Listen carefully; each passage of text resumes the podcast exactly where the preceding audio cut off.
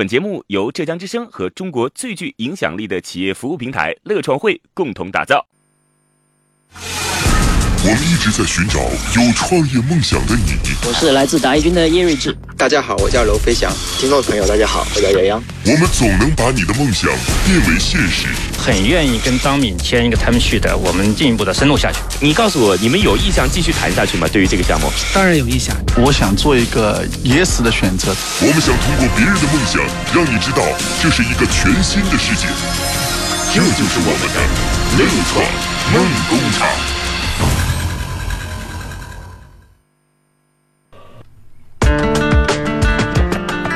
乐创梦工厂今日创业者吴栋，一名热爱素食的跑男，人过三十后开始不停歇的奔跑，跑过超级马拉松，参加过自行车格兰风度赛、兰卡威和垦丁的马拉松比赛，著有《像恋爱一样去跑步》一书，简爱跑步法创始人，曾混迹于国企。今天他带来的。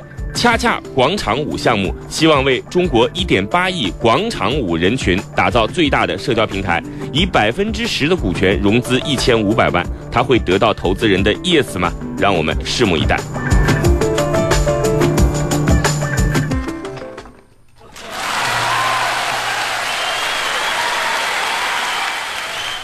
今天我们找到的创业者是非常有活力的，来自于恰恰。广场舞的创始人吴栋，吴栋你好，大家好。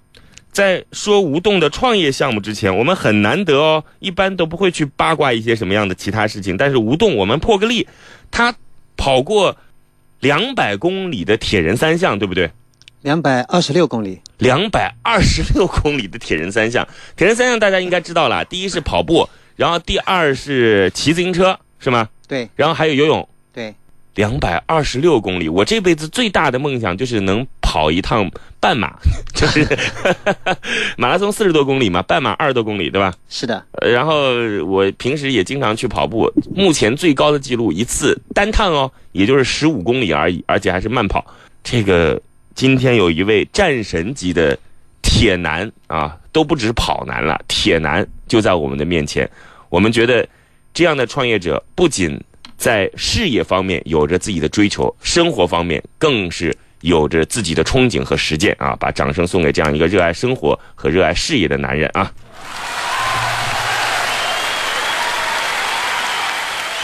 哎，我我想问一下吴东，嗯，这个两百多公里，他得经过怎样的训练才能够完成这种超人的赛事和项目啊？嗯，其实最关键的一点是你得爱他，热爱他。呃，不需要训练，所有的东西都融入到你的生活。啊，好嘞，这个你有没有发现啊？当像您说的，像每一件事情啊，还在比较小的阶段的时候，我们讲的是法，就是方法。当您做的相对来讲比较成熟了之后呢，我们就开始讲道，就是在这件事情当中，我们不讲方法了，我们讲这个道啊。呃，所以我个人。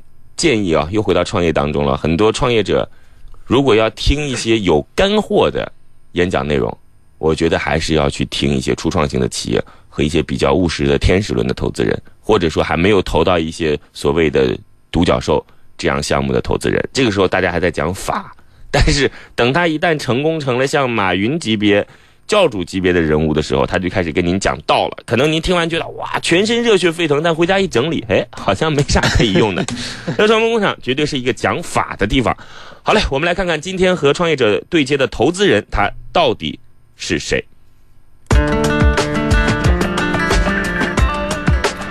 今日明星投资人邵坤，巨木众筹 CEO，毕业于西安财经金融大学，曾作为原上资产合伙人参与私募投资，参与过投资 PP 基金、配资嘛、银多资本等项目。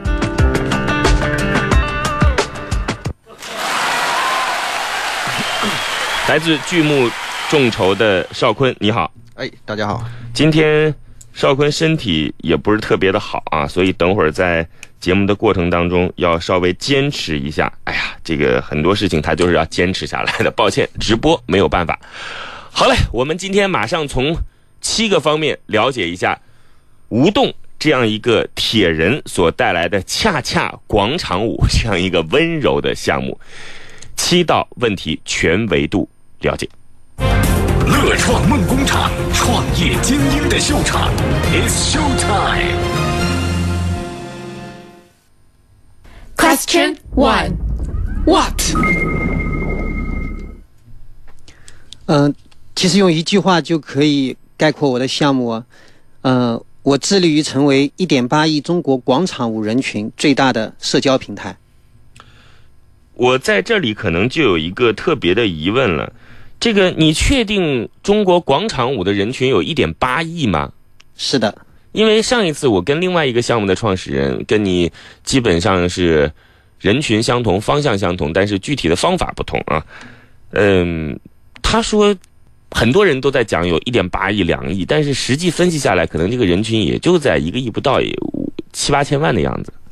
嗯、其实去探寻这个问题，你只要是数据来源于不同的采集机构的话，你可能会有差异。嗯，但是我觉得这不是一个太大的问题，一个亿也好，还是一点八亿也好，足以说明这个人群已经足够大。啊，好嘞，这个我们先从一些问题的回答上面来，对于这个创业者的个性进行一些分析和判断啊。我想问一下吴董，在服务广场舞人群当中，你们选择的具体方式是什么？我们平台的话，凝练了自己最核心的四个点，叫看、学、秀、教。最后一个教是社交的交。我们认为广场舞人群他最大的诉求的话，也就是四个方向。第一个，我们提供了他们逼格比较高的视频，让他们随时随地可以看到它。第二个，如果他们有意向想学，我们提供了最棒的教学的体验。第三个，一个互联网它最强的点在于它可以互动，它可以秀出自己。这第三方面，第四方面，其实广场舞人群很寂寞，他们需要一个适合他们的社交平台去满足他。现在的 QQ 也好，微信也好，就他们而言，体验并不是最棒的，所以我们就这四个点来切入。好嘞，我觉得这几个点反正都抓得挺准。看似这个大妈们在跳广场舞，其实这是他们社交和交友的方式。大家每天都盼着到了晚上的时候，去参加到这样一个小区或者某一个地理环境位置的聚会当中，所以你才能理解为什么大妈对于跳广场舞不仅仅在家门口热衷，而且还去喜欢参加各种各样的比赛，这就是他们社交的一种方式。好，来我们第二个问题。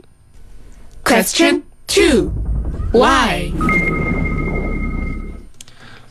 我们先说为什么你做这件事儿吧，或者你为什么做这件事儿吧。来，第一个，我其实是一个体育爱好者，对我非常熟悉体育它的心理特征。但是有一点，我确实是跑步，我专长是跑步跟铁人，但我清晰的看到现在在这一端互联网的竞争过于激烈，所以我选择了一个还没有人干的，这第一个理由。这我我我好，OK，这个反正就是这样子，跟您个人的特质相符合，它又是一个蓝海，市场也很巨大。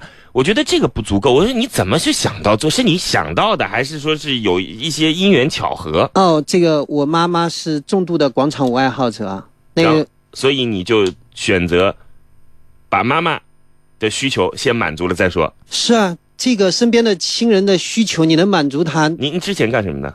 我之前在一家国企，我在中移动。啊，中国移动。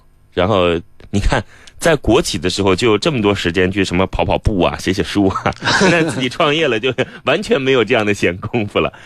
唉，所以你看看这国企怎么啊、办？这个对这一点的话，我倒是持不同的意见啊。嗯其实跑步，你发现没有，它肯定会让你的效率变得更高。对，当你处于正能量状态的时候，其实你可以做更多的事情。好嘞，但是像你如此重度的跑步，我就不知道会不会影响到工作了。好嘞，那为什么你来做这件事情？你自己有怎样的经验和一些就是履历呢？嗯，第一块的话，我熟悉体育；第二块，嗯，我有一个很好的合伙人和一个团队。我本身原来在国企的时候的话，我负责互联网的业务，我对互联网非常的熟悉。嗯，我的现在转到互联网当中去，就会得心应手。嗯，得心应手不敢说，但是项目正在朝着好的方向前进。Question three. Now. 现状，嗯，我们的 iOS 版本的话，现在是一点零的版本，安卓平台上在大前天晚上上线的二点零版本。我们现在的用户的话，已经超过了四十万。这个产品的名字就叫恰恰广场舞，是的，在 App Store 和各大安卓市场都有下载。只要搜索“恰恰”啊，就是恰恰就是那个恰恰好的是两个恰恰好的那个恰恰啊。是的，嗯，现在已经有多少用户了？超过四十万。四十万用户，对，基本上的用户反正都是跳广场舞的大妈们。嗯，现在的用户分成两个品类，一个的话是大妈，第二个的话是他们的孩子。你有适配 iPad 版吗？有，我想问一下啊，现在这四十万个用户当中，你有没有测算过他们自己的留存度啊、使用的活跃度啊这些？我看过数据啊，第一块的话是从月活的角度，差不多在百分之四十左右。嗯，嗯、这是我的一点零版本的月活跃度，我没有叠加上社交的属性。其实我第一个上线这个一点零版本，我作为试探，因为我认为互联网最大的一需要速度，第二不断的试错、调整、匹配，呃，所以我上线了二点零版本。从初期的数据来看，二点零版本的日活比一点零版本要高。那至于它会走向什么方向，因为我才上线三天时间，所以有更详实的数据的话，到时候崔磊我再跟您沟通。Question four Tomorrow. 来，小愿景，我期望通过一年的时间，我们的用户能超一千万。用户一千万。对，嗯，反正再可以赋予它更多新的含义，或者再给它更多的链接。是的，Question five, team 嗯、我的团队，我们核心创始人的话有三名，第一名的话是管钱的，呃，他有钱，叫胡伟，呃，也是一个天使投资人。好呃，第二个人叫吕俊明，是一个技术达人。啊，就是一个是负责，就是他是投资人，但是也是合伙人，就参与到这个项目当中来了，是吧？啊，然后另外一个是 CTO，您自己是负责市场讲故事的那个，然后呃管产品讲故事的那个呃，那个我们的 CEO 的话叫吕俊明，啊我叫 CDO，啊我负责 dancing and developing 舞蹈和发展。呃舞蹈和发展。那跳舞嘛，那当然要 CDO 了。我我我问一下邵坤，你听过 CDO 吗？呃，第一次听说，我也长长长见识了啊。哎，这个在我们最大的一家公司苹果公司啊，CDO 就是一个非常重要的位置啊。不过它的 D 叫 design 嗯好嘞，你这个叫 dancer 是吧？啊。我的产品上有我的舞蹈的啊，好嘞，我们接下来看下一个问题。这三个人基本上就构成了你们的铁三角，是吧？是的，呃，那你自己反正咱们说通俗点儿，就是你是负责市场运营的这块的，对吗？可以这么说。Question six, Money. 要的钱不少啊，一千五百万，这个真的是一个不少的数字了。因为你现在其实才到 A 轮或者 Pre A 而已嘛，对不对？嗯，是的，当然，因为上节目嘛，这个略微的调高了一点预期啊。这个节目听得多的人也都是明白人，而且听我们节目的人很多也都是专业人士。行吧，您就说你这钱，咱们也别说一千五百万了，打个折，打个打个半折，打个五折。我问你，你这些钱怎么才能获得你刚才所说的一千万用户呢？呃，我现在采取的最核心的手段的话是做活动。我们观测到有一个活动的话叫广场舞大赛，我们已经在全国，我们踩点了三个位置，第一个浙江，第二个河北，第三个呃是。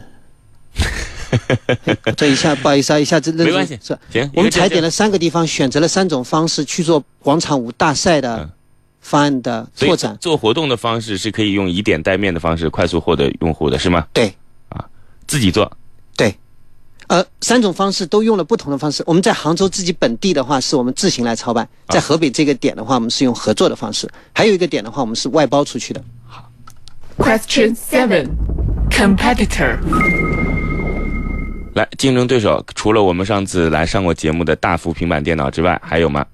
其实，在国内的话，现在就用户集群最大的一个平台的话，并不是我，也并不是大幅，啊，叫糖豆。糖豆，对，嗯糖豆呢，它的出身，它本身是一个视频的网站，嗯，呃，它并不是专业的做了个垂直是吧？对现在嗯，它还有其他的品类，但它通过最近的运营发现，就广场舞的话是最能带来转化率和效益的，所以它在这块上面的话，现在越来越重视。其实我觉得你们最大的对手肯定会是优土啊，然后腾讯视频呐、这样大的这个视频网站啊。当然，在用户体验上肯定是差很多，不过它基本上满足了一些最基础的需求。嗯，其实在我一点零版本形态的时候，我的竞争对手就像崔磊您说的，我非常赞同啊。优酷、腾讯的话会是我们最大的竞争对手，但是我们现在我们的产品形态发生了变化，我们把秀和教这个业态转向出来以后的话，其实在国内现在目前我们没有竞争对手。好嘞，七道问题全部结束。不管怎么样，吴栋还是一个充满激情和表达清晰的创业者。来看看我们的今天巨幕众筹的 CEO 邵坤来作为投资人，对于这个项目有着怎样的初印象？导师初印象。邵坤，嗯，听了这个项目之后呢，因为我前期呢也接触过类似的这些项目啊，然后我首先认为这个方向呢，我我觉得是非常值得关注的，而且也是我们认为在未来有很大空间的一个方向。嗯，我们认为其实呃老年市场呢可能会继母婴市场之后会有一个非常大的一个市场空间的发展。我们前面可能很多资本都集中在母婴市场上的一个一个血战，那我觉得接下来可能老年市场会是呃。新的一一块新的一块战场，而且战场会非常激烈，就包括我们现在所投资的，也接触到非常非常多各从各种点切入到老年市场这么一个产品，所以我认为对这个项目呢，我还是非常感兴趣的。然后对市场这个市场，我觉得还是非常看好的。好嘞，我觉得现在不管是老年市场也好，还是年轻人的市场也好，还是我们刚才说这个母婴市场，就是。它其实现在越来越多的产品，它必须要切合于垂直人群的关注。到底哪个人群需要怎样的产品，是需要创业者好好去思考的。深入了解，我们恰恰广场舞这个项目。经过前两轮初步了解，创业者将进入导师观察团。导师将提出怎样的问题来对创业者进行更深一步的了解呢？让我们洗耳恭听。来，我们的投资人邵坤向吴栋提问。嗯，首先我想提的第一个问题啊，是我刚才有听到你说，就是刚才崔磊问到了，就是为什么会做这一个这样一个产品？其实我也很关心，就是为什么会做这样？虽然说广场舞是非常非常呃热的一个话题，但是你为什么会做这样一个产品？因为我刚才听到你有个缘由，是因为你身边你你母亲要跳呃广场舞，有这么一个需求。那其实我还是很想就是更深的去知道你为什么要做这产产品，然后你的母亲她的需求到底是什么样？就是有没有真正的抓住到哦？这一跳广场舞的呃这一批人，他真正的需求在哪里？所以这个能不能讲的多一点？嗯嗯，是这样，就是开始做这个广场舞呢，确实就像您所说的，看到妈妈她的需求在这里，一帮老年人的需求在这里，但是一开始他们的需求是怎样的，确实我并不是太清晰，所以我用很快的速度啊，最开始我们这产品其实。不是想切到老年人市场去的，我们想切跑步这个市场。那产品的形态加载的话，其实你放上去，你给它这个是你放到哪个市场不就哪个市场吗？所以，我们一点零版本只有两个内容，第一个就看，第二个就学，就这两个内容。我们花了比较小的成本先放到市场上。看和学有什么不一样？呃，这个有很大的不一样。如果是看的话，那你内容的。制作的话，他啪啪啪跳完就没事了。那学的话，你除了跳，你光跳的话，你其实你教不了，他得分解。你们这个平台从开始就自己做内容吗？嗯，我们有外面采购的，有网上扒的，对，也有自己生产的。在一点零版本，我相信你们只是内容的搬运工而已，对不对？不，我们一开始就充分的认识到，今后的时代将会是知识产权的时代。对，好嘞，您继续回答邵坤的问题吧。啊。当我把这个看跟学两个功能的产品放上去以后啊，我惊喜的发现，用户来了。我们并没有在市场端去贴钱去做，去做用户的争取，用户确实就来了，而且给我们提出了相关的诉求。在这个过程中，我们不断的去跟广场舞人群沟通交流。我甚至自己开始成为一个广场舞的爱好者，而且我会跳，而且我跳的应该不差。在这样一个过程中，我们发现了它的核心的需求是什么？呃，我举几个例子。第一块的话，广场舞人群有一个很重要的需求是一直没有得到满足的，他们看不清，他们对于传统的手机上的社交，好，他们看不清。还有呢？第二块的话，他们有一个很强的心理需求，他们期望能上电视屏。啊，他们有自己个人实实现的愿望。那个好，我们等会儿回来再讨论这个问题。梦工厂，创业精英的秀场，It's show time。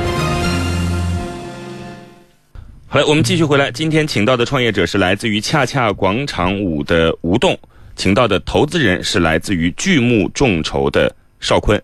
在这儿要告诉所有的朋友们，参与我们节目的方式非常的简单，您只要在微信当中搜索“乐创梦工厂”，场是场地的场，找到我们之后，我们就可以跟您平等的沟通和交流。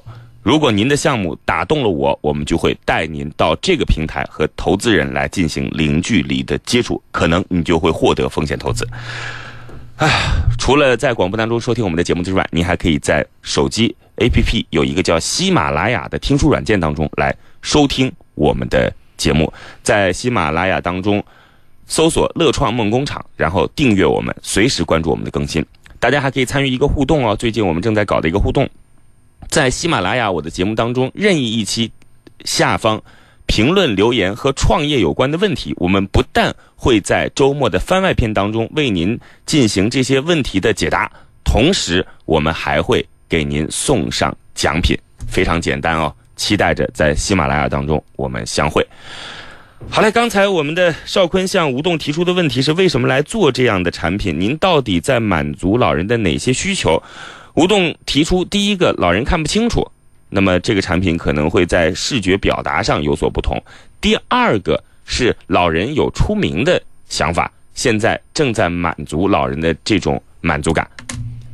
是的，那个对于这块需求的话，我们花了很大的精力，我们签下了 CNTV、华数电视，这是中国七大内容提供商里面的其中两家，我们已经签下来了。然后还有吗？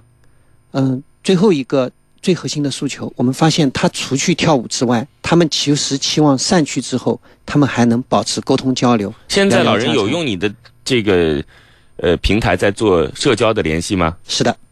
他们怎么样联系呢？我们嗯，这个产品的形态好不可思议。这个我觉得老人最最简单联系方式，第一是电话，对吧？实在不行就微信。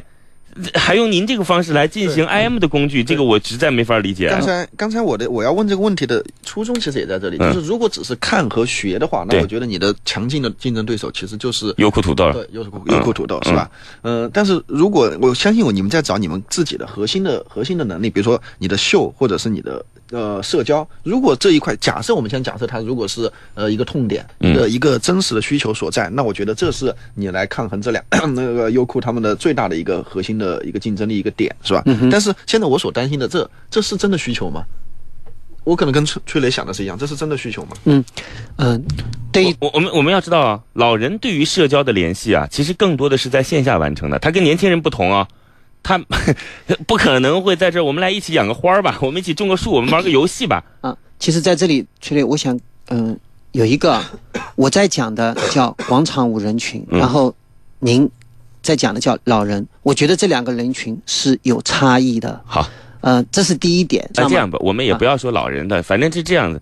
我们把这个，我们属于是互联网时代的外来者，九零后属于是互联网时代的原住民，对对吧？然后可能再比我们年纪大一些的。就是现在还在不断被互联网洗脑边缘人群，边缘人群。那反正就是这些边缘人群，就是你的最主要的用户。是的，好吧，来，嗯，我看到了一个现象，这些边缘人群因为热爱广场舞，所以他们在 QQ 上跟他的伙伴也好，跟他社区的舞队的成员也好，跟老师也好，他们的群的活跃度是超出你想象的。这是我跟踪了很长时间的结果。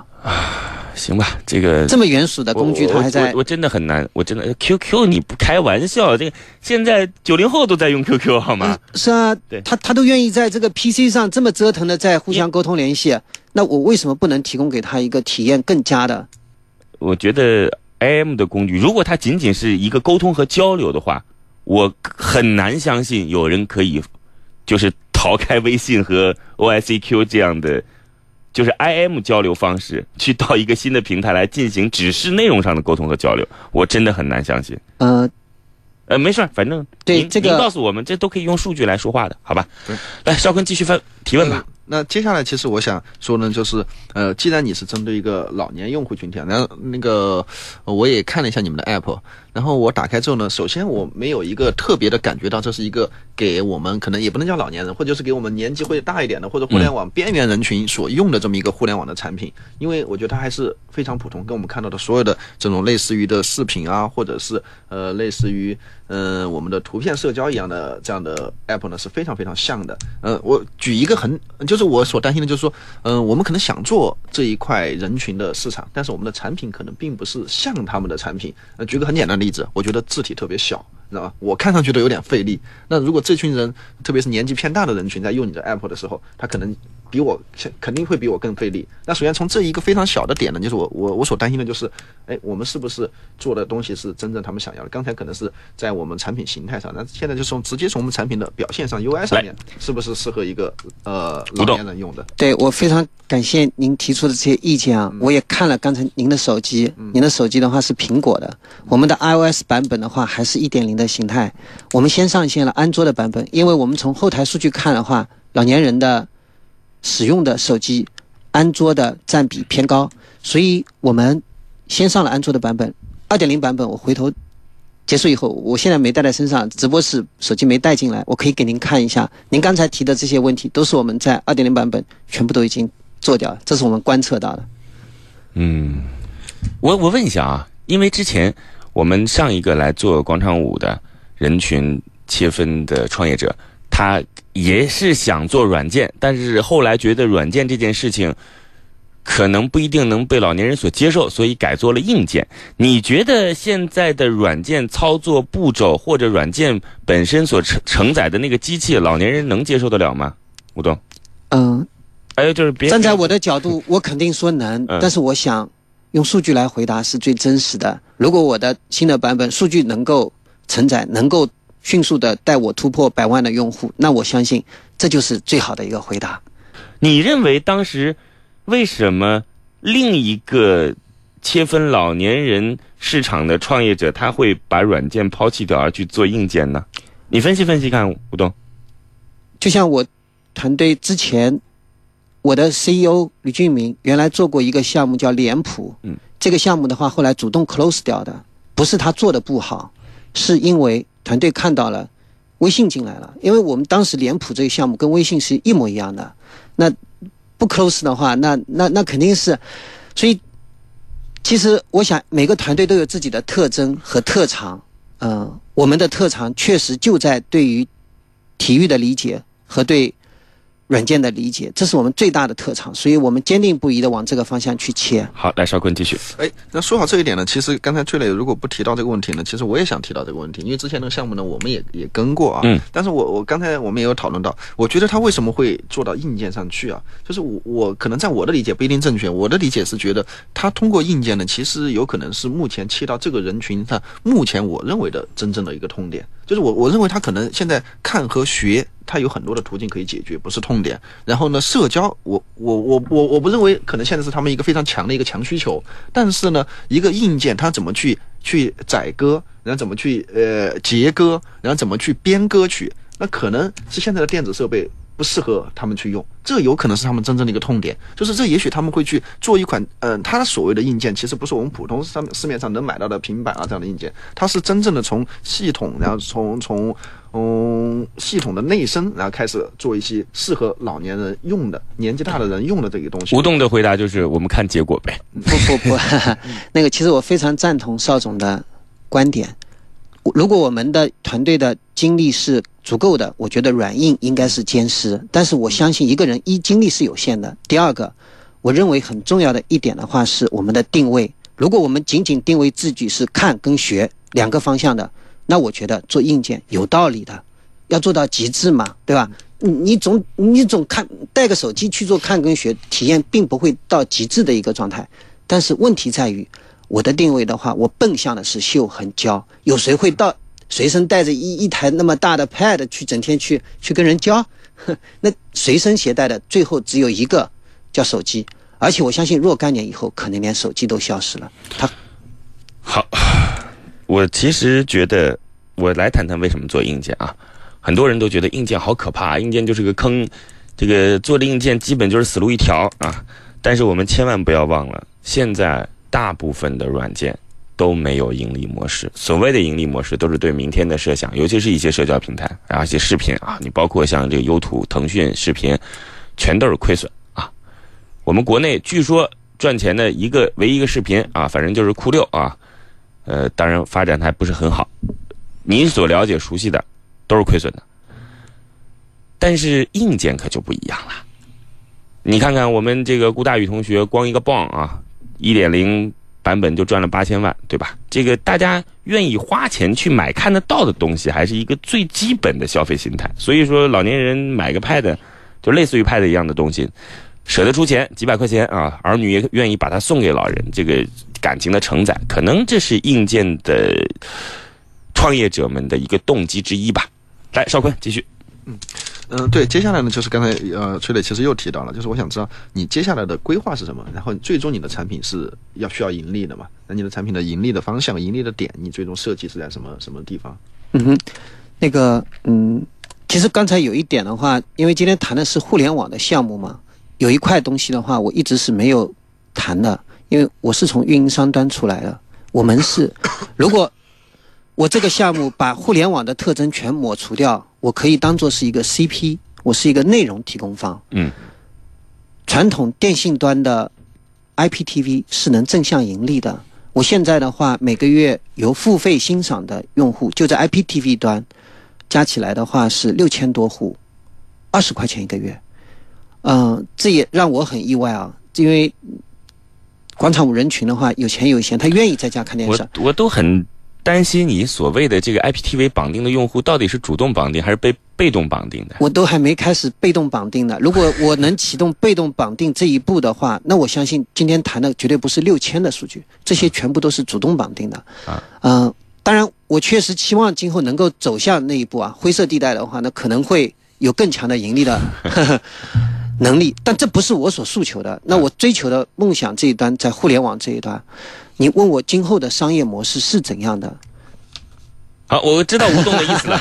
我告诉你，那个邵坤，吴东的意思就是，第一个，通过 IPTV 这样子传统的就是用户绑定，它可以有一定的造血功能，活下来，活着。死不了。对然后呢，你说到底该怎么赚钱？反正文章多的是，老年人市场需求什么就去做什么，对对吧？是这个意思吧？我的计划的话，我的规划在用户过百万的时候，我们会切向恰恰养生。啊，我们现在已经在走一个计划，那个广场舞的老师已经请我们在做淘宝的代运营，嗯销售什么呢？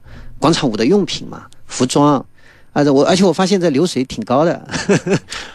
好，我再问一个问题，补充一个问题啊。这个我们现在刚才创业者也有这样的，就是自己对于接下来方向当中非常重要的一点判断，就是要做知识产权，也就是要签所谓广场舞的明星老师，要自己拍内容，要能够在网络当中有自己的知识产权的壁垒。我问一下，现在签一个广场舞的知名大咖大概需要多少钱？然后能够签多长时间？等等，能跟我们来普及一下知识吗？嗯，采取不同的方式，你签的是不一样的。签明星，你如果要签独家，你所花的代价可能是巨大的。我举个例子啊，嗯，那你跟这些现在正在收听节目的老年朋友们，我不知道有没有啊，这个广场舞爱好者们来说说看，你都认识哪些这个广场舞的明星，或者你们签了哪些？呃，我们签了英子，英子啊我们签了广成，啊我们签了呃那个叫叫魏小薇，啊！啊我们实在一个一个都不认识，这个这个领域，其实你如果不喜欢的话，嗯，大概需要多少钱？